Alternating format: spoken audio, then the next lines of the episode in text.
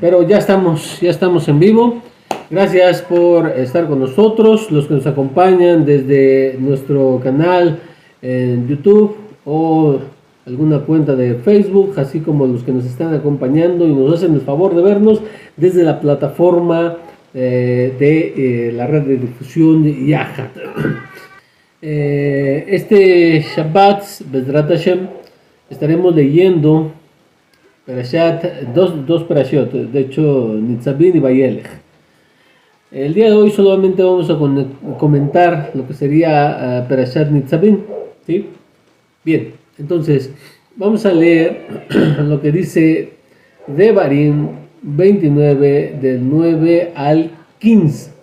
Y para recuperar un poco de tiempo, el cual hicimos el atraso, vamos a dejar el hebreo del día de hoy aparte. ¿sí?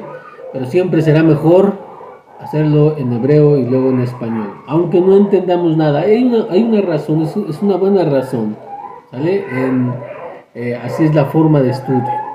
En algún otro momento, pues tendremos que ver eh, las razones de esto que les estoy comentando. Deuteronomio capítulo 29, de Barín 29, del 9 al 15. Y voy a leer así, dice así. Es una versión común. Dice, guardarán pues las palabras de este pacto y las pondrán por obra para que prosperen en todo lo que hagan. Ustedes todos hoy están en presencia del eterno vuestro Elohim, los que son cabezas de vuestras tribus, los ancianos, los oficiales, todos los varones de Israel. Eh, versículo 11. Vuestros niños, vuestras mujeres y tus extranjeros que habitan en medio de tu campamento, desde el que corta la leña hasta el que saca el agua, para que entres en pacto, el pacto del eterno Toloín y en su juramento, que el eterno Toloín concierta hoy contigo, para confirmarte hoy como su pueblo y para que Él te sea a ti por Elohim, de la manera que Él ha dicho, y como juró a tus padres, Abraham, Isaac y Jacob. Y no solamente con ustedes hago yo este pacto y este juramento, aquí viene lo que vamos a agarrar, sino con los que están aquí, los que no, eh, perdón, sino con los que están aquí presentes hoy con nosotros delante del Eterno Elohim y con los que aún no están aquí hoy con nosotros. Bien, entonces, comencemos desde esta parte. ¿Qué significa que hace el pacto con los que están aquí y también con los que no están aquí? ¿Qué significa aquello? Y vamos a dar dos respuestas. De hecho, me trajeron dos respuestas en nombre de, de, Rab. Eh, Menashe, eh, de me trajeron dos respuestas que creo que este, son, son buenas, son buenas. Pero eh, yo voy a añadir dos respuestas. Una, la primera respuesta va a ser la de, eh, ¿qué podemos decir? Un poquito más mm, razonable, ¿sí? Para los que eh, tienden a ir por esa parte. ¿sí? La otra es una más que le podríamos llamar, no sé, vamos a, a, llamarle más esotérica, más teológica. Entonces, ¿sí? necesitamos nosotros eh, decirles que vamos a comenzar con, entonces con la más razonable. ¿Vale? Ok, entonces, como les decía, en el versículo 12 dice, para que entres en el pacto, los que, y, ya leímos los que están y los que no están. Entonces, ¿quiénes entran en el pacto? Y más aún, si dice los que no están, hay una respuesta a los que dicen, bueno, todos los que, los que no habían nacido, pero, pregunta, la cuestión ahí es, ¿Cómo puedes obligar, eh, Delia, Delia Magallán, nos dice Shalom, Shalom, eh, gracias por estar con nosotros. Entonces, ¿cómo puedes obligar a quien no ha nacido? Bien, vamos, vamos a tener esto. Un pacto se hace entre dos. Y si no está uno, no puedes hacer un pacto con esta persona que está ausente. Entonces, ¿qué pasa aquí? Y es más, eh, el Rab Natan Menashe, él habla de las consecuencias del pacto. ¿Bien? Porque si, si dejas el pacto, quiebras el pacto, vienen todas las maldiciones que ya se nos mencionaron anteriormente. De cumplirlo, pues vienen también otras las bendiciones, las cuales también nos fueron mencionadas. Vamos a suponer que un, un judío diga, yo no, yo, yo no acepté el pacto. Yo no estuve ahí. ¿Qué pasa con que no estuvo ahí? Que él no aceptó el pacto. ¿Eso lo exime del pacto? ¿Cuál sería la respuesta? La respuesta sería que no, no lo excluye del pacto. Entonces, eso suena muy, muy raro porque eh, van a castigar una persona, en el caso de que transgreda, pero en la que no, esta persona no estuvo de acuerdo, o sea, no, no la aceptó. Entonces, necesitamos, la verdad, necesitamos eh, dar una respuesta a esto. Y bien, vamos a, a empezar a responder. Muy bien. Ahora, también está dicho, hay algo especial. No solamente mencionó a los judíos, que son las cabezas de las tribus, los ancianos, los oficiales y todos los varones de Israel, junto con los niños y las mujeres, sino dijo al extranjero que habita en medio de ti. Esto es la palabra ger, se gereja, tu extranjero. ¿ah? Y este es prosélito. Entonces, tanto judíos como no judíos que se habían convertido, pero también no judíos justos, los gentiles justos. No tenemos el tiempo para ir a demostrar que estaban ahí, pero para eso tenemos otras clases donde ya lo hemos demostrado. Ok, y esto va también ahí. El judío está obligado, pero ¿y el gentil? El gentil, e incluso el gentil justo, está obligado, y aquel gentil que, es, que se convirtió está obligado, no, no está obligado, pero un gentil que se convierte acepta sobre sí el peso, el yugo de las 613 mitzvot. Vamos por las respuestas. La primera respuesta, como les dije, es un poquito más racional. Para los que buscan, vaya, ese este tipo de respuestas. Y entonces, la respuesta es que, de hecho vamos a una cita, vamos a 2 de Samuel capítulo 24, del versículo 11 al versículo 13, para que lo anoten por favor, lo leamos y de ahí vamos a aprender lo que nos interesa. ¿Ah? David hace un censo. Y este censo está, eh, eh, según la Torah, no se debe hacer un censo sin eh, pagar el medio shekel. Bueno, pues entonces viene, y por la mañana dice, cuando David se hubo levantado, vino la palabra del Eterno al profeta Gad, vidente de David, diciéndole, ve y di a David, así ha dicho el Eterno, tres cosas te ofrezco, tú escogerás una de ellas para que yo lo haga. Vino entonces Gad a David y se le hizo saber. Entonces le dijo, ¿quieres que te vengan siete años de hambre en tu tierra? O que haya tres meses delante, que, huyas, perdón, que, o que huyas delante de tus enemigos durante tres meses y que ellos te persigan. O, o que tres días haya peste en tu tierra. Piensa ahora y mira qué responderé al que me ha enviado. Ahora, pregunta, ¿quién es la persona que pecó? Obviamente David. Entonces, porque, fíjate los tres castigos que le dice. El primero, que haya siete años de hambre en tu tierra. ¿Y qué culpa tienen los demás judíos? ¿Quién decidió hacer este censo? David. David le preguntó a los ciudadanos, le dijo, oigan, ¿están de acuerdo que hagamos un censo? No. Entonces, ¿por qué siete años de hambre a la tierra? Y luego la tercera es que haya una peste durante tres días.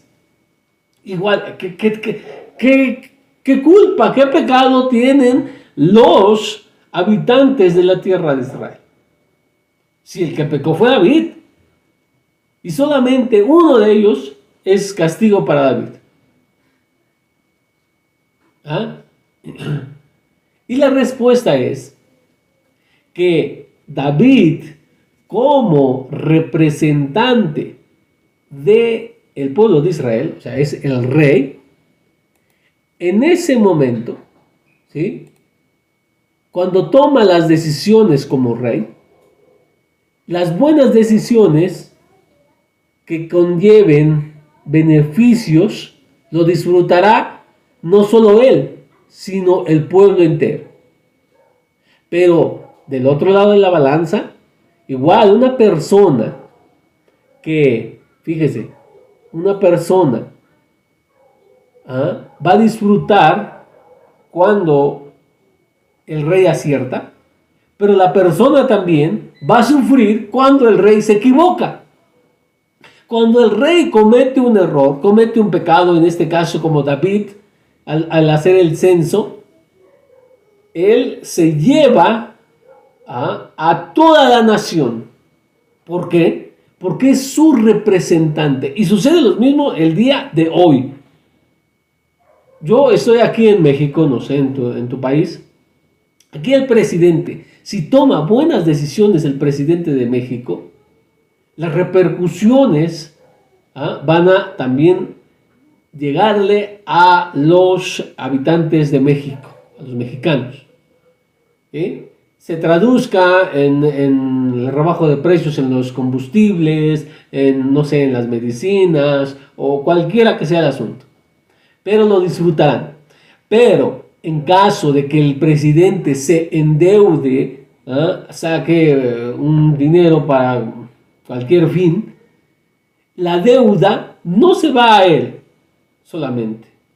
La deuda es a todo el país. Y de hecho así México está, endeudado. Porque los, los ah, eh, presidentes han tomado esa decisión y vienen y perjudican a todo el pueblo mexicano. Entonces vemos que cuando el presidente, cuando el representante y en el caso bíblico el rey David comete este pecado, entonces los afectados directamente son el pueblo en general. Bien, tengo otro ejemplo, un ejemplo que doy cuando hablo de este tema. Yo soy padre y muchos de ustedes también seguramente son padres. Normalmente tenemos que ir a trabajar si yo decido no ir a trabajar, no quiero más trabajar, digo, ¿saben qué? Hasta aquí, ya no quiero trabajar.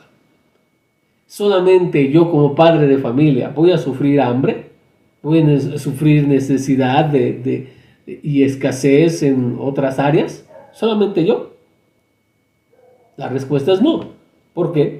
Porque como padre de familia yo arrastro a mi esposa y a mis hijos a esa situación. ¿Y ellos qué culpa tienen? Podríamos preguntar, ¿verdad? No tienen culpa. Pero el representante de la familia, en este caso el, padre de familia, el Baal Bait, él, al momento de decidir no trabajar, va a traer las repercusiones negativas en este caso. Pero en el caso de que el padre de familia consiga un mejor trabajo o cambie, haga una decisión que, que beneficie la economía, no solamente él lo va a disfrutar, sino su familia. Sea, va a traer una consecuencia positiva. Asimismo sucede. ¿eh? Ahorita lo reunimos a lo de eh, tema de la perashá, porque seguramente me estarán diciendo, Bueno, ¿y esto qué tiene que ver con la pereza? Y déjenme eh, poner otra, otra cita nada más para terminar esta parte.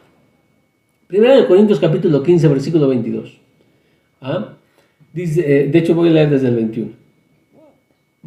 Porque ya que la muerte entró por un hombre, también por un hombre vino la resurrección de los muertos. Porque así como Adán, en Adán todos mueren, también en el Mesías todos son vivificados. 22. Adán, eh,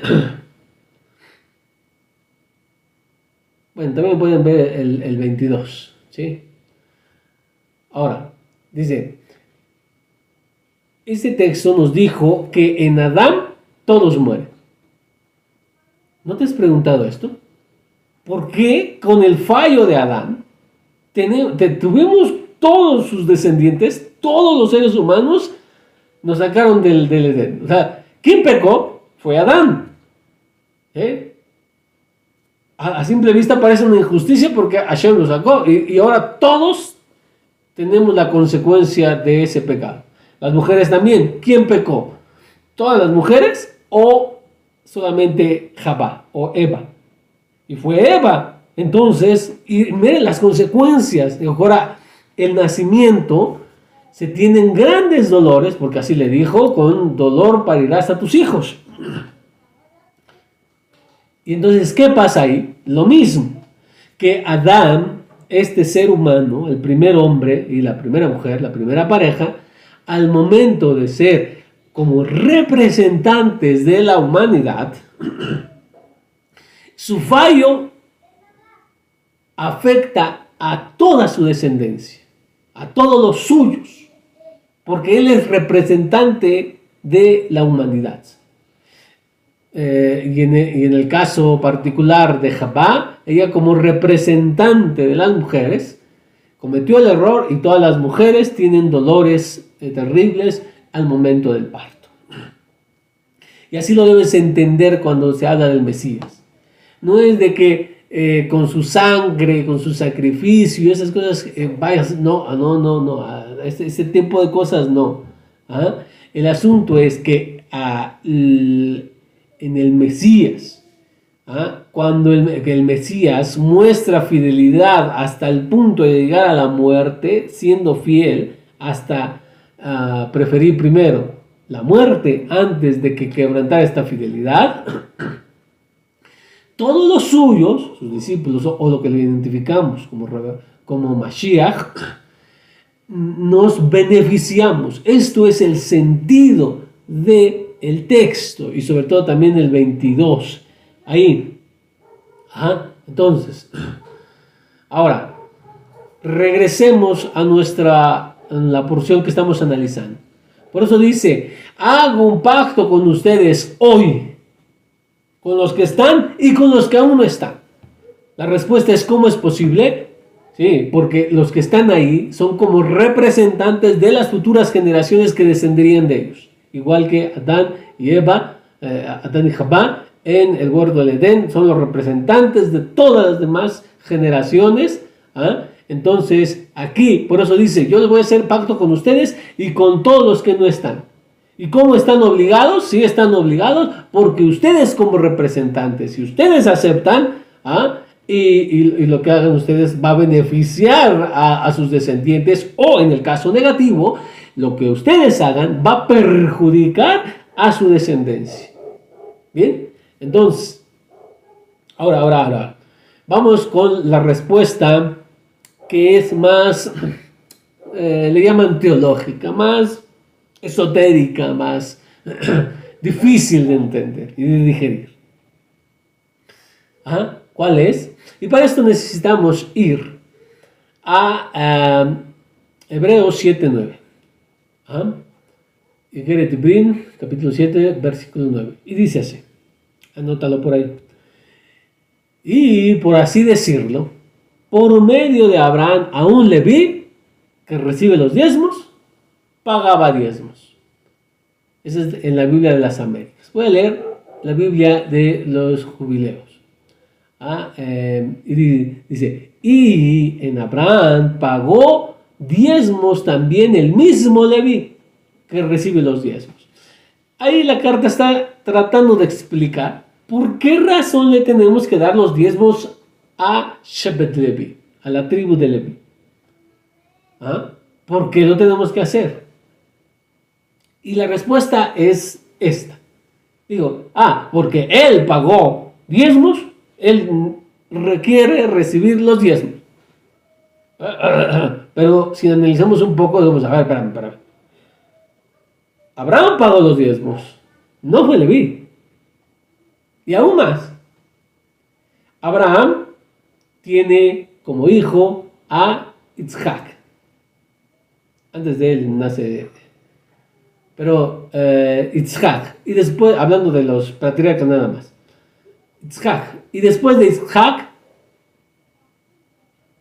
es Jacob. De Jacob, sí, su hijo es David. Entonces, en Abraham, bueno, si hubiéramos dicho, ah, es su hijo. No, bueno, no, es su nieto. Pero oigan, Levi es hijo del nieto. que es, ¿cómo se le llama? ¿Tataranieto? bueno, o no, bisnieto, ¿verdad? Bisnieto, creo que sí. Eh, gracias.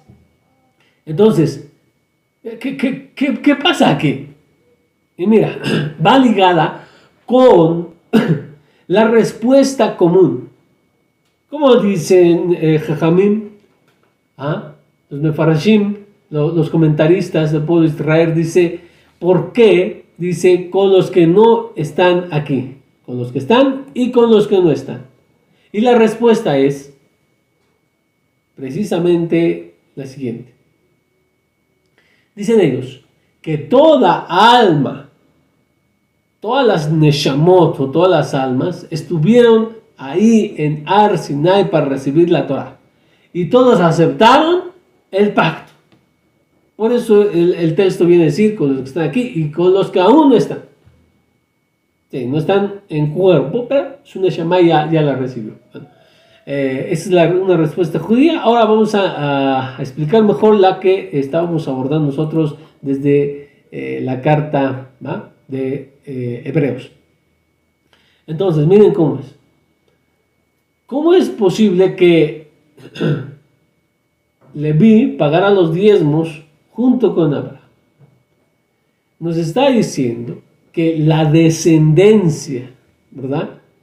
Tiene por así decirlo, a nivel Neshama, ¿sí? puede unirse en la decisión de eh, su progenitor, aún estando en forma de semilla.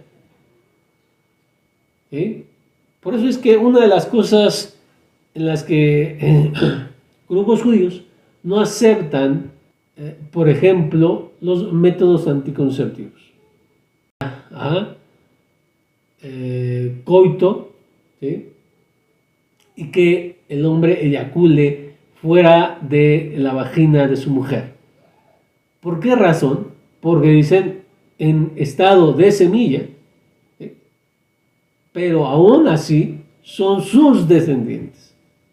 Pásense esto también a lo de Onam, el hijo de, de Judá, que, que no quería darle descendencia a su hermano, cumpliendo con este eh, el pum, eh, el, el levirato, el, mandamiento del levirato, ¿ah? y dice que vertía en tierra. Bueno, entonces este le dice que es precisamente castigado por eso. Entonces, bueno, eh, ya con eso, ese es el pensamiento, que aún estando en forma de semilla, ¿ah? está conectada con su Neshama, porque va a ser su cuerpo, y este se puede unir a la decisión de su antepasado. Ahora, regresando en Adán, ¿por qué con el, el, pecado de Adán venimos a pagar todos los seres humanos? Y la respuesta es porque en, em, en forma de semilla, pero todas las generaciones estaban ya en Adán y fueron capaces de unirse a el pecado del primer hombre.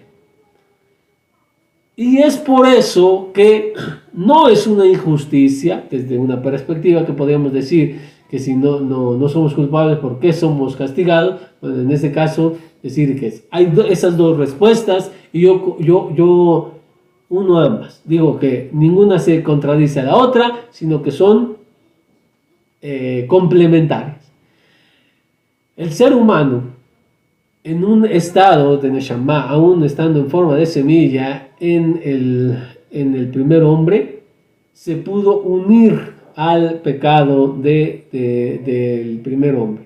Y él como representante de todas las generaciones, en, su acción arrastró a todos en las consecuencias. Entonces hubo parte de nuestra decisión y parte de la decisión de nuestro progenitor y con eso todos eh, fuimos expulsados de Gan Ahora, ¿por qué mencionamos todo esto?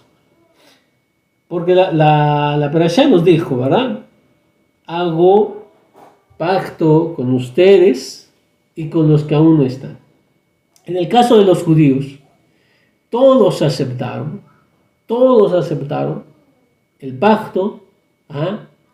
y con la decisión de sus antepasados, por eso dice, si, si, si lo pudieron ver, por eso le dice en el versículo, a ver, déjenme ver, en el versículo 13, eh, porque Elohim de, eh, de, la manera que él lo ha dicho y como le juró a tu padre Abraham, Isaac y Jacob. Por eso menciona a los patriarcas. Así mismo, porque lo juré a ellos, estoy haciendo el pacto contigo. Entonces, por sus decisiones. Las respuestas son complementarias. Bien. Entonces, un judío no puede decir, yo no acepté el pacto, yo no acepté y por tanto yo no quiero. No, él está dentro del pacto porque aún a nivel Neshama, eh, estando en forma de semilla, ahí aceptó el pacto y, la decisión de sus padres que repercute en ellos no puede librarse del pacto. por eso es que va a ser castigado en, caso de la transgresión del pacto o va a ser premiado en el caso de que se ajuste y obedezca el pacto, los requerimientos del pacto. Ya no nos queda por resolver los judíos. El judío, ah, eh, el gentil que se convirtió al judaísmo, también a nivel de Shema, estuvo en, Arzenai y la aceptó. El gentil, ¿ah? el gentil, el gentil justo, está dentro de un pacto y aplica lo mismo en el pacto que hizo Hashem con Noah, estaban todos los descendientes que existen aquí, todavía aún en forma de semilla, pero a nivel de Shema podían unirse a este pacto y aceptarlo. Dos, como representante de la humanidad en ese momento, Noah también hace este pacto y es por eso que ellos también deben de cumplir esto. Ah, para terminar nada más. ¿Por qué la, la Torah nos está diciendo que eh, menciona a todos? Dice, hoy están todos parados delante de Hashem. Y después tiene que venir a decir, los líderes de, tus tribus, los jueces, los oficiales, los ancianos, todos los varones, y, hace la esquematización, eh, menciona a todos para decirnos que todos estamos en el pacto, sean los que están más a la cabeza, como están los, que, los más humildes, los, que no podrían decir, aquella persona que, muy simple, muy sencillo, aquel campesino, que casi nadie lo conoce, ah, eh, pues ese también. Y tiene la misma importancia delante de Hashem el que hizo el pacto con un principal de la tribu como el último. ¿Ah? No hay, digamos, lugares privilegiados. Ambos tienen esta, todos a nivel pueblo aceptamos. Esto no es independiente, es a nivel pueblo. Es muy importante. Tiene responsabilidades en este pacto que aceptamos singulares de tu propia persona, personales, y responsabilidades comunales. O sea, como miembro de todo el colectivo, de, toda la nación. No puede una persona decir, bueno, yo, yo sigo la Torah. Ah, pero mira, los judíos no, ellos, no sé, el, yo no acepto Medina de Israel, el Estado de Israel. No, no, yo con los judíos no, yo, yo soy hebreo y cosas así. O, o soy framita. Lo que, eh, eh, esto no es de que, ah, vas a hacer el pacto y tú nada más. El pacto es con la nación entera, te guste o no.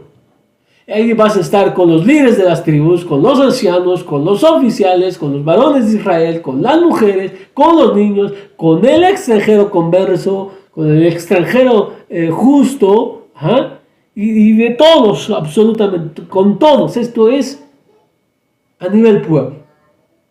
Tengas en cuenta esto. No puedes decir, bueno, yo la Torah, pero rechazo la tierra de Israel. Imposible. Eso no se puede. Este pacto que aceptamos es un pacto completo. Es, lo que les digo a, a, todos los que quieren guardar la Torah. La Torah no se guarda que, ah, esto sí, esto ya no, porque es aquello, no, esto quién sabe, pero yo esto no lo quiero hacer, eso es rabínico. Aquí es un pacto completo, toda la nación, todos por igual, no hay otras cosas.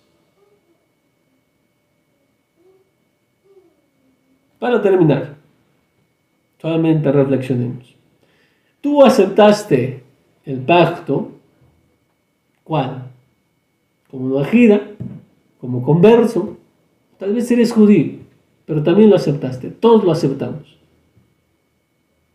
No podemos deslindarnos de de nuestras responsabilidades en este pacto. Entendamos o no, seguimos estando obligados en el pacto que aceptamos.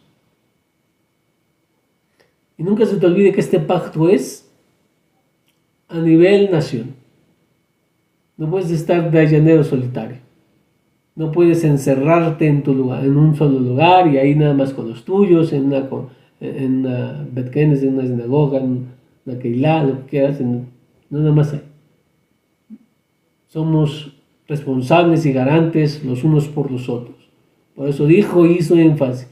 Todos ustedes hoy están parados delante de Hashem. Todos. Y después te, te recordó quiénes son todos. Nos dio la lista. Entonces, sigamos esforzándonos en este eh, pacto que aceptamos, cada quien en su lugar, cada quien en la función que, haya, que, haya de tener. Bien, entonces, muchas gracias por estar con nosotros, espero que hayamos aprendido, ¿verdad? Eh, desde hace, hemos aprendido algo y bueno, los esperamos la siguiente semana para seguir comentando la Torah. Eh, les recordamos que los que nos ven por la plataforma de eh, la red de difusión Yahat, eh, hay curso de hebreo, en el cual si quieres aprender, comunícate por favor.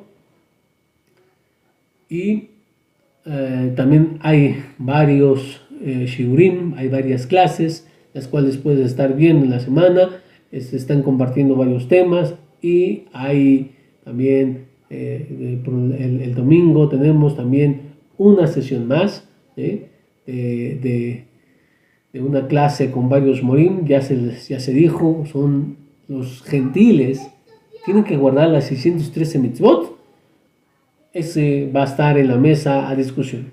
Bien, entonces los esperamos, nos, pueden acompañar, decimos a Leitraot y sigamos alumbrando con la luz de Rabbi Ushua.